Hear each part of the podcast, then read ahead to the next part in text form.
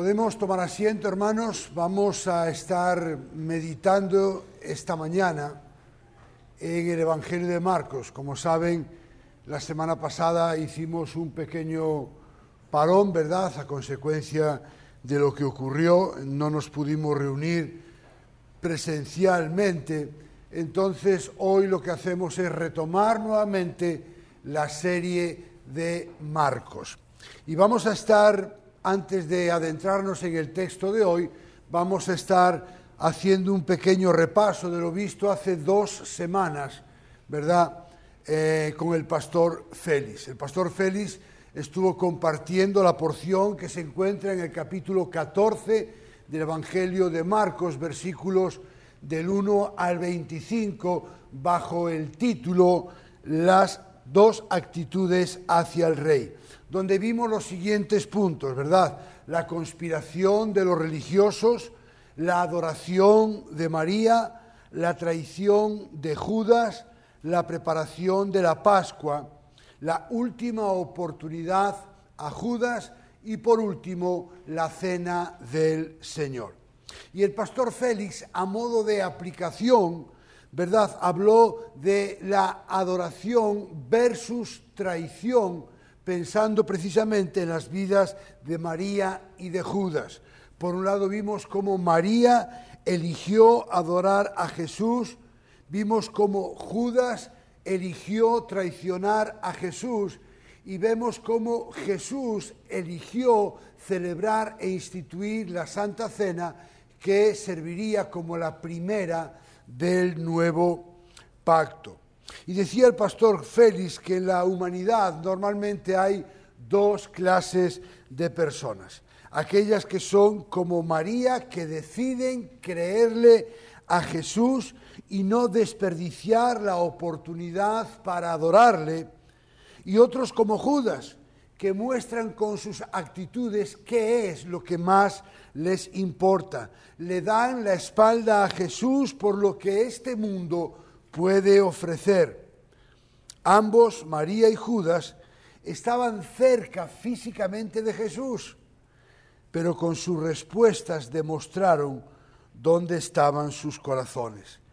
Y la pregunta final que nos hizo el pastor Félix es, ¿dónde está nuestro corazón? Y hoy vamos a estar meditando en la porción que se encuentra en el Evangelio de Marcos. Así que le invito a ir al Evangelio de Marcos, capítulo 14, versículos del 26 al 31. Evangelio de Marcos, capítulo 14, 26 al 31. ¿Lo tenemos? Dice así la palabra del Señor. Después de cantar un himno, salieron para el monte de los olivos. Jesús les dijo, todos ustedes se apartarán, porque escrito está, heriré al pastor y las ovejas se dispersarán. Pero después que yo haya resucitado, iré delante de ustedes a Galilea aunque todos se aparten, yo sin embargo no lo haré, le dijo Pedro. Jesús le contestó, en verdad te digo que hoy, esta misma noche, antes que el gallo cante dos veces, me negarás tres veces. Pero Pedro con insistencia repetía, aunque tenga que morir junto a ti, no te negaré y todos decían también lo mismo. Vamos a estar orando. Padre amado, queremos darte gracias por tu cuidado, por tu protección. Gracias por habernos permitido llegar a tu casa para adorarte, exaltarte, leer tu palabra, orar. Y ahora, Señor, queremos acercarnos al texto que hemos leído, con humildad, con mansedumbre, reconociendo que necesitamos escuchar tu voz. Por eso yo te pido, Señor, que cada uno de nosotros podamos abrir nuestros oídos espirituales, que quites cualquier actitud, cualquier pensamiento, todo obstáculo que pueda ser un impedimento en esta mañana. Y yo, Señor, pido de manera especial la guía, la dirección y la asistencia de tu Espíritu Santo para poder predicar este mensaje, para que tu pueblo sea edificado y toda la gloria, la honra y el honor sean para ti. En el nombre de Jesús. Amén. En esta mañana vamos a estar viendo cuatro puntos. El primero de ellos es Jesús predice su soledad. En segundo lugar, Pedro afirma su fidelidad a Jesús. En tercer lugar, Jesús predice la negación de Pedro. Y por último, Pedro y los demás muestran su obstinación. En primer lugar, vamos a ver cómo Jesús predice esa soledad que le va a acompañar momentos después. Versículos del 26 al 28. Jesús acaba de celebrar e instituir la cena del Señor y empieza Marcos diciendo en el versículo 26 que después de cantar un himno salieron para el monte de los olivos. Aunque el texto no nos lo dice, la mayoría de los autores están de acuerdo en afirmar que, puesto que la cena del Señor era el fruto natural de la Pascua, es probable que los himnos de alabanza que Jesús y sus discípulos cantaron fueran los salmos del 113 al 118, que se llegaron a conocer como Jalel, que significa alabanza. Y en dicho cántico se celebra el cuidado soberano de Dios al, al combinar precisamente su cuidado, su soberanía, su poder y su misericordia. Y le animo a que en su casa durante esta semana pueda leer estos salmos. Ahora, imagínese qué momento para cantar, qué momento para ponerse a alabar a Dios a escasas horas, escuche bien, a escasos momentos de ser arrestado, a escasos momentos de ser traicionado, negado, menospreciado y crucificado a ese momento Jesús se pone a cantar himnos al Señor con sus discípulos. Alguien dijo en una ocasión que nuestra alabanza es una expresión a Él por las bendiciones recibidas, pero también un preparativo para los momentos difíciles que van a venir. Así que en ese momento, en esa encrucijada en la que Jesús estaba, él estaba alabando a Dios por, sus, por las bendiciones, pero al mismo tiempo preparándose para lo que iba a venir adelante. Y esto es un recordatorio para cada uno de nosotros de que nuestra alabanza a Dios no puede depender de las circunstancias de que nuestra alabanza a Dios no puede depender de si estamos bien o no estamos mal, si estamos si tenemos más cosas o menos cosas. El Salmo 48:1 dice, "Grande es el Señor y muy digno de ser alabado." La versión Reina Valera del 60 dice, "Grande es el Señor y digno de ser en gran manera alabado." No habla de las circunstancias, de lo que habla es que Dios es digno de ser alabado. Y por otro lado, este tiempo de alabanza de Jesús con sus discípulos nos muestra su serenidad y su calma ante la inminencia de la cruz. ¿Por qué? Pues mire, porque no hay mayor gozo y alegría que hacer la voluntad de Dios el Padre. Y eso es lo que Jesús iba a hacer. Él estaba gozoso porque sabía que él estaba obedeciendo la voluntad de su Padre. El rey David dijo en el Salmo 40, versículo 8, me deleito en hacer tu voluntad, Dios mío, tu ley está dentro de mi corazón. No hay mayor deleite para los hijos de Dios que hacer la voluntad del Padre. Así que después de alabar a Dios, dice Marcos que Jesús les da un anuncio, que en realidad son dos. El primer anuncio es, todos ustedes se apartarán, porque escrito está, heriré al pastor y las ovejas se dispersarán. Jesús está citando al profeta Zacarías, capítulo 13, versículo 7, para referirse a su muerte inminente. Y lo que Jesús está afirmando, escuche bien, es que es Dios Padre, el mismo Dios, el que le herirá, de modo que el siervo del Señor pueda cargar con los pecados de muchos. Solo el Mesías, el Verbo encarnado, puede soportar ese momento en el plan divino que se está desarrollando. Escuche, fue Dios el Padre quien hirió, quien lo quebrantó, quien lo sujetó a padecimientos e hizo de su vida una expiación por el pecado. Recordemos que fue Dios el Padre, como leemos en Romanos 8:32, el que no escatimó ni a su propio Hijo, sino que lo entregó por cada uno de nosotros. Recordemos que Jesús era totalmente Dios, es verdad, pero también era totalmente hombre. ¿Cómo se sentiría en su humanidad? Aquellos a quien Él había amado, aquellos a quien Él había salvado, aquellos a quien Él había discipulado, cuidado, enseñado, lo iban a abandonar, lo iban a negar y traicionar en el momento más difícil de su vida. Y yo pensaba, ¿cuántas veces como pastores a veces nos hemos sentido defraudados? Y traicionados incluso por personas a las que hemos ayudado.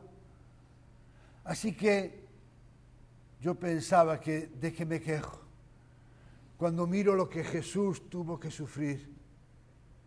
Escuche, tres años invertidos en ellos. Y resulta que lo van a dejar solo.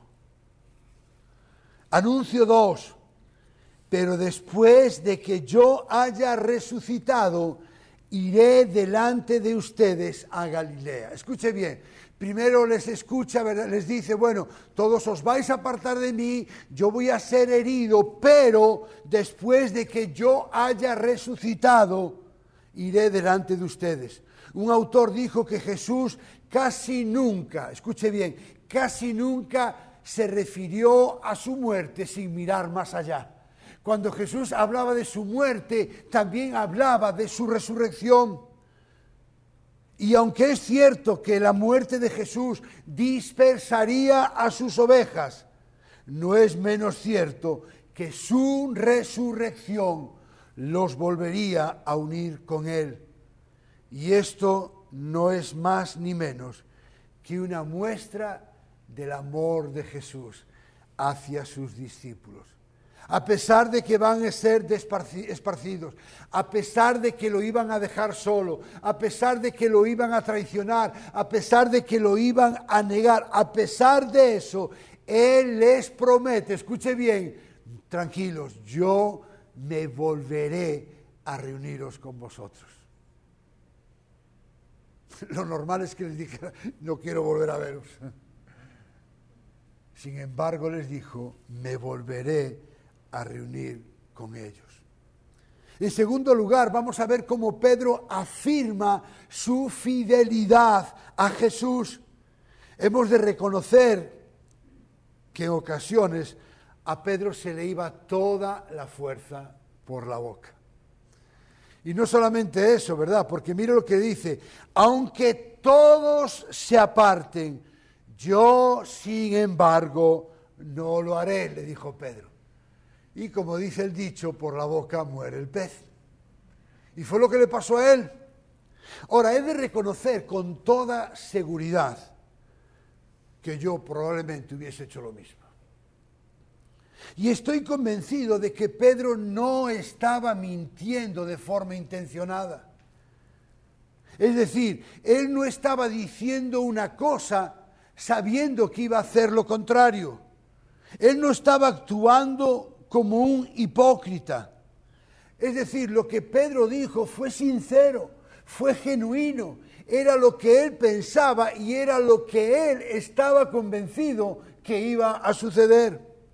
Pero es cierto que en esta declaración de Pedro podemos ver por lo menos tres debilidades. La primera de ellas es que con esas palabras, es decir, escuche, después de que Jesús les dice lo que va a pasar, Pedro dice eso. Así que, en primer lugar, lo que Pedro está mostrando es incredulidad. Escuche, no es un amigo el que se lo dijo, no es uno de los discípulos, es Jesús aquel de quien él había declarado, tú eres el Mesías, tú eres el Cristo, tú eres el Hijo del Dios viviente. Y a pesar de que es ese Mesías quien él había reconocido lo que iba a pasar, él le dice que no es cierto. Es como si Pedro estuviera diciendo, no te creo, no te creo, no es cierto. Recuerde, era Jesús. Y aún así, Pedro muestra una incredulidad absoluta. En segundo lugar, mostró una actitud de absoluto menosprecio hacia los demás discípulos. ¿Por qué? Porque daba por hecho que los demás lo iban a hacer. Es decir, él menospreció la fe y el cuidado de los demás pensando que él era mejor que ellos. Y por último mostró una actitud de orgullo, arrogancia y engreimiento. Él estaba demasiado seguro de sí mismo. Estaba, como se dice vulgarmente, encantado de haberse conocido. Él pensaba que todo giraba alrededor de él. Y en tercer lugar, Jesús predice la negación de Pedro. Así que yo me imagino, Pedro era vehemente, Pedro era impulsivo. Así que yo me imagino a Pedro, después de estas palabras, y Jesús con paciencia, mirándolo, no le dijo nada. Pero mire, dice Marcos que Jesús le contestó, en verdad, Escuche bien, ya parece que Jesús se está poniendo un poquito serio. Y dice, en verdad, te digo que hoy, esta misma noche, antes que el gallo cante dos veces, me negarás tres veces. Así que Jesús primero habla de la actitud de los discípulos que lo van a dejar solo, que lo van a abandonar. ¿Para qué? Para hablar de manera concreta a Pedro. Pedro no conocía su propio corazón, como muchas veces nosotros no conocemos el nuestro. Pero Jesús no solamente conocía el corazón, sino también se lo reveló para que él viera lo que había en él. Y en estas palabras de Jesús vemos en primer lugar su firmeza. Pedro, en verdad te digo, mira, no me estás creyendo, pero en verdad te digo. Es decir, ante tu incredulidad de lo que acabo de decir, ahora te voy a decir esto a ti, que es absolutamente cierto. Como lo era antes. Pero Pedro, esto que voy a decir es para ti. Así que Jesús le habla con claridad, pero también le habla con exactitud. Le dice, esta misma noche. En segundo lugar, antes que el gallo cante dos veces. Y en tercer lugar, me negarás tres veces. La expresión esta misma noche es para poner de manifiesto el carácter superficial, jactancioso y la arrogancia de Pedro. Es decir, Pedro está hablando y le dice Jesús, sí, pues mira, ya que vas de gallito, esta misma noche. No es dentro de una semana, no es dentro de un mes, es decir, van a ser momentos después de que tú hagas esta gran declaración. Recordemos que Jesús acaba de decirles que todos ellos iban a apartar de él, pero Pedro y los demás no le creyeron. La expresión me negarás tres veces es para mostrarle a Pedro la, seriedad de lo que iba a hacer. No es una vez, no es que fue un momento de descuido, no, fueron tres veces. Y cuando vemos la, negación fue que maldijo, fue que juró. No una, no dos, tres veces.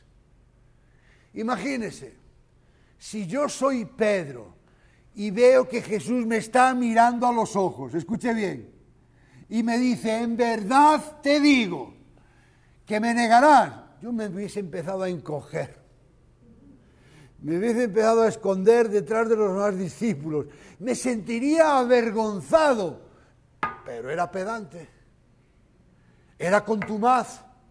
Y dice Marcos que Pedro con insistencia, aunque tenga que morir ante ti, no te negaré.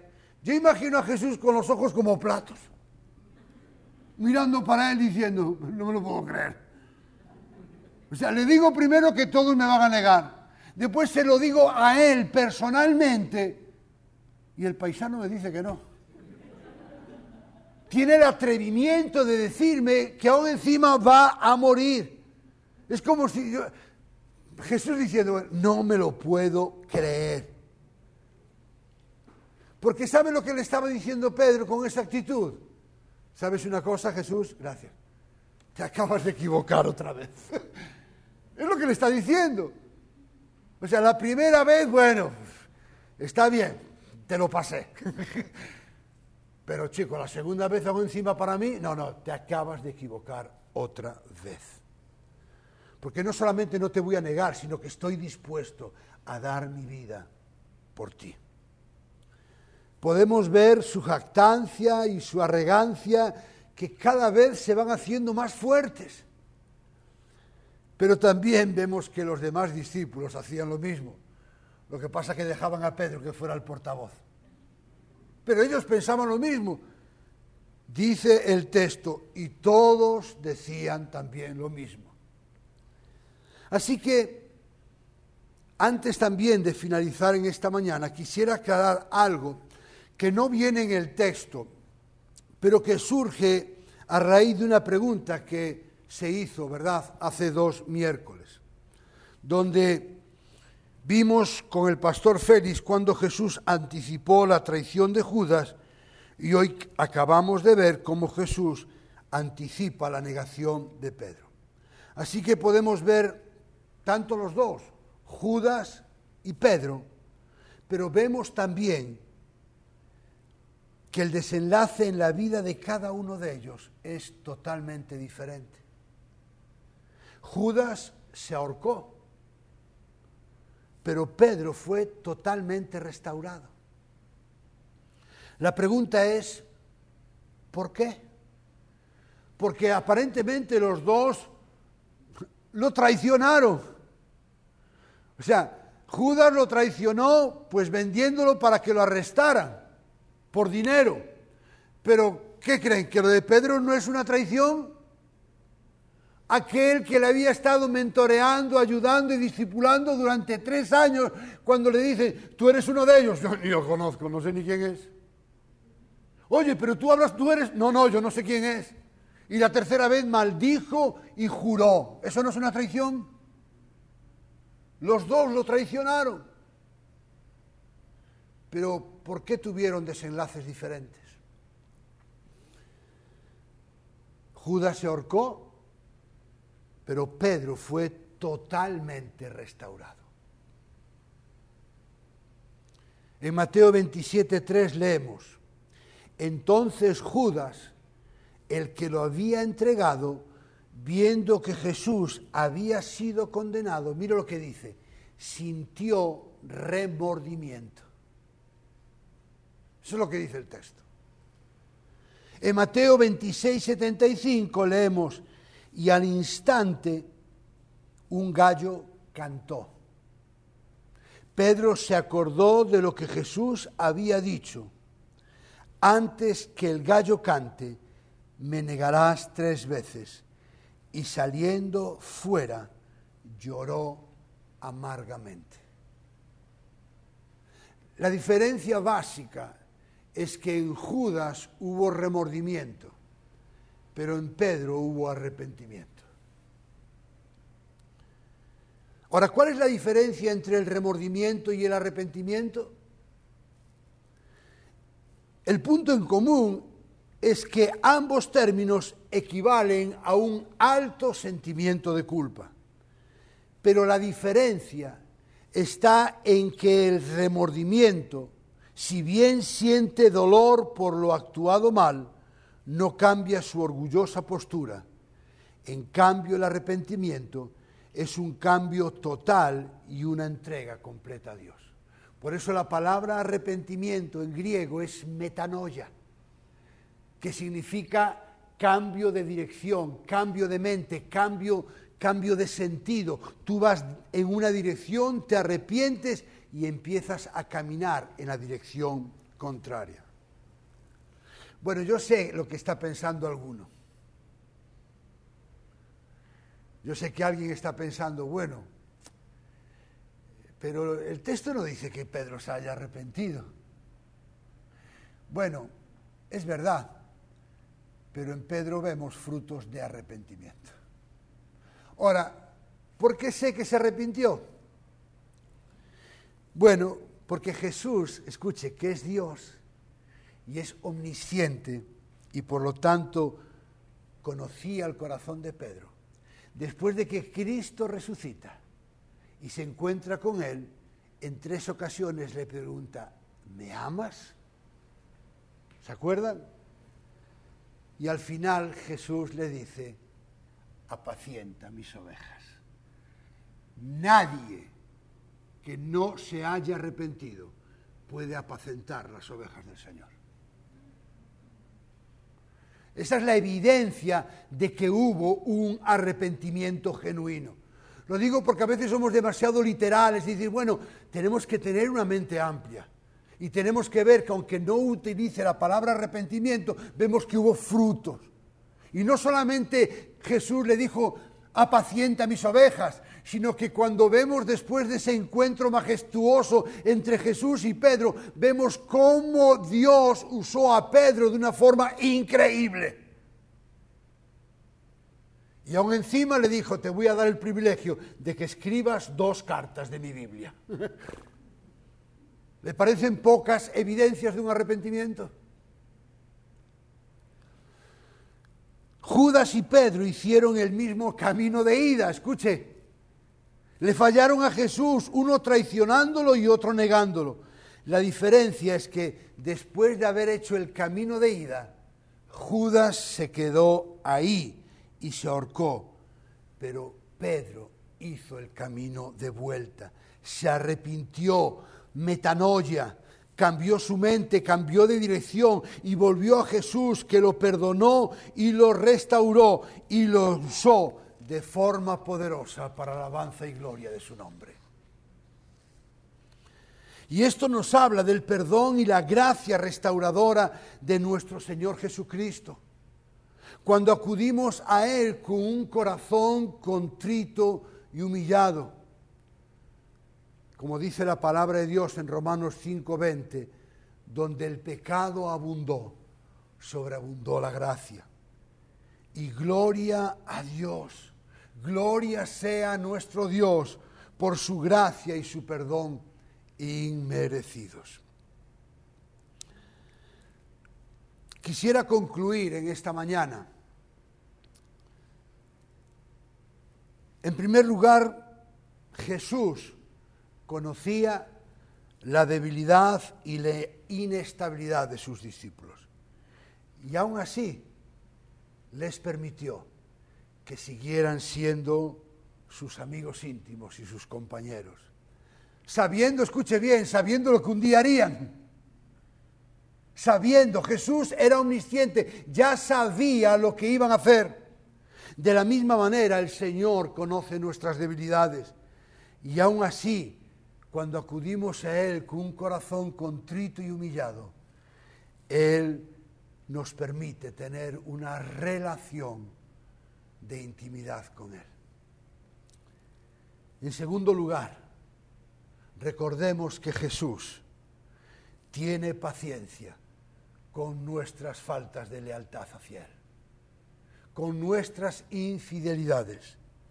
Y por lo tanto, ante la paciencia que Él tiene por nosotros, eso nos debe llevar a ser pacientes con los demás.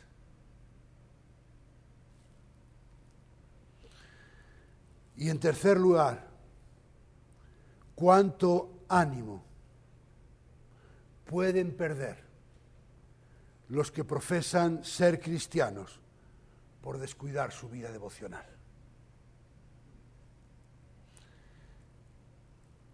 No sé cuál de los evangelios usa esta expresión, pero cuando habla de que Jesús fue arrestado, hay uno de los evangelistas que dice, y Pedro siguiéndolo de lejos.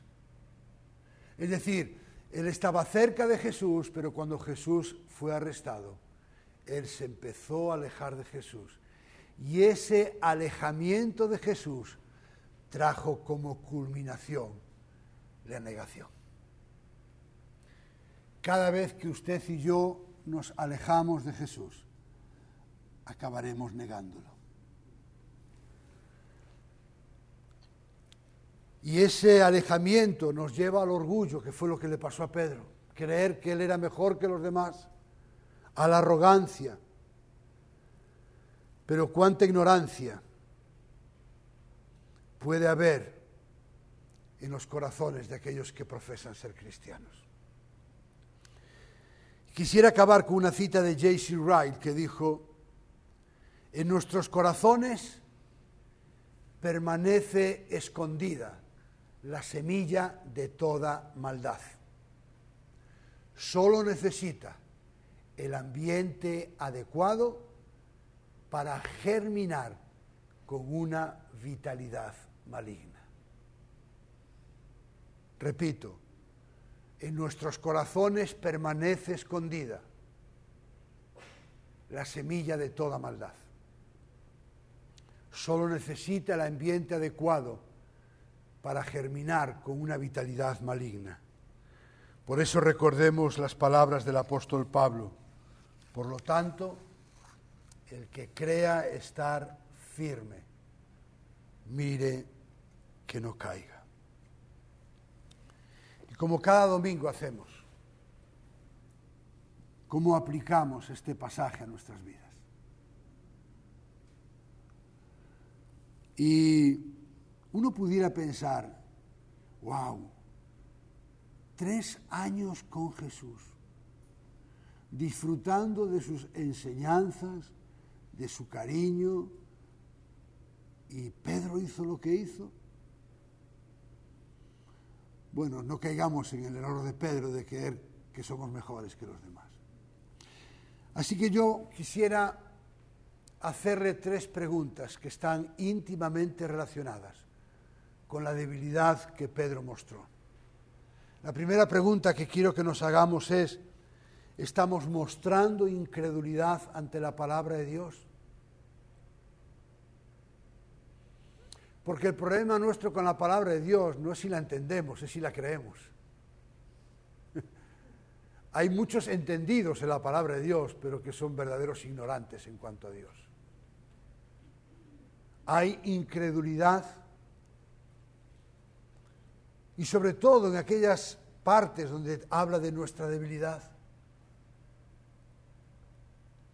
En segundo lugar, mostramos menosprecio hacia otros creyentes.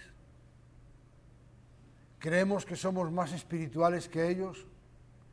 Creemos que somos mejores que ellos. Porque al final también acabaremos negando a Jesús.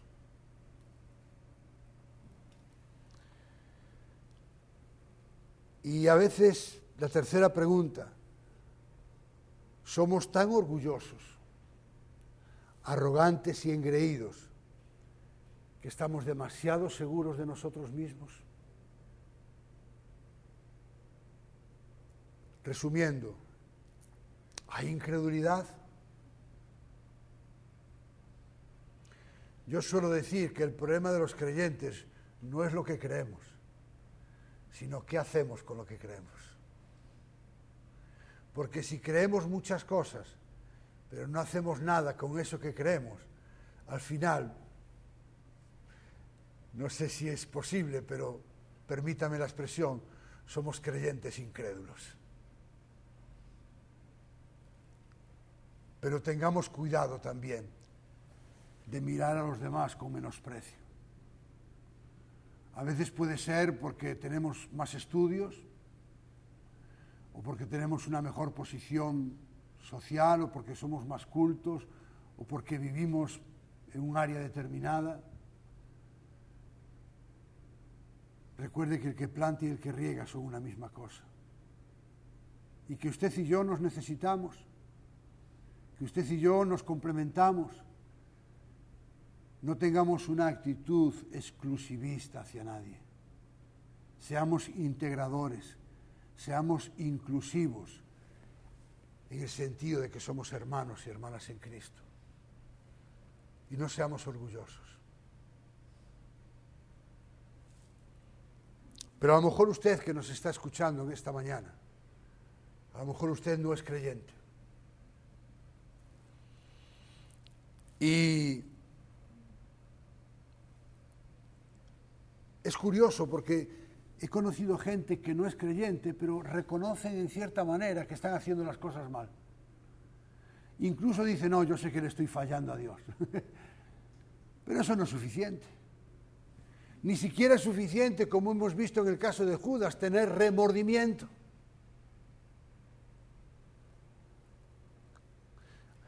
Alguien dijo en una ocasión que arrepentirse no es llorar, es cambiar.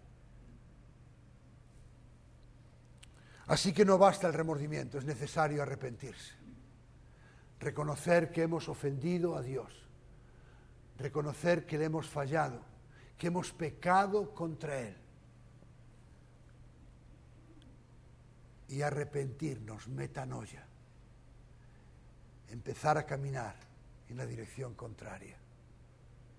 Y depositar nuestra fe en Jesús como nuestro Señor y como nuestro Salvador. Así que recuerde,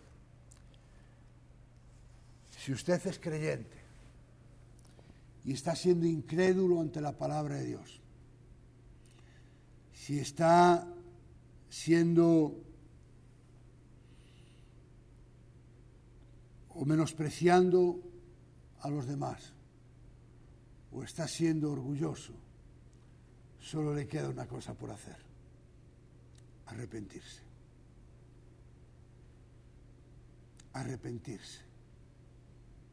Y si usted no es creyente, no importa cuántas veces usted pueda estar afectado por lo que le ha hecho a Dios. Necesita arrepentirse. Y yo estoy convencido que cada uno de los que estamos aquí, sea cual sea nuestra condición, no podemos irnos de este lugar en esta mañana sin arrepentirnos. Yo he sido y soy orgulloso. He menospreciado a otros. Y lamentablemente he sido incrédulo. Así que podemos mirar hacia otro lado o enfrentar la realidad de nuestro corazón arrepentirnos de nuestro pecado y seguir hacia adelante. ¿Qué le parece si oramos? Padre amado, queremos darte gracias por tu palabra, Señor. No nos podemos imaginar la soledad que sintió nuestro Señor al ver que aquellos en quien Él había depositado su confianza, a quien había escogido, a quien había entrenado, cuidado y amado, lo iban a dejar solo. Pero Señor, ¿cuántas veces nosotros también te hemos negado? ¿Cuántas veces nosotros te hemos traicionado? Por lo tanto, lo único que nos queda por decir en esta mañana es, perdónanos, Señor. Perdónanos por nuestra incredulidad, perdónanos por nuestra altanería, engreimiento, orgullo. Perdónanos, Señor. Y si hay alguien, Señor, en esta mañana, o alguien que esté escuchando este mensaje, que aún no te conoce, que tú le muestres lo que hay en su corazón y pongas en él en ella el arrepentimiento necesario para que pueda creer en Jesús como su Señor y como su Salvador. Que podamos meditar en tu palabra y que toda la gloria, la honra y el honor sean para ti en el nombre precioso de Jesús. Amén y amén.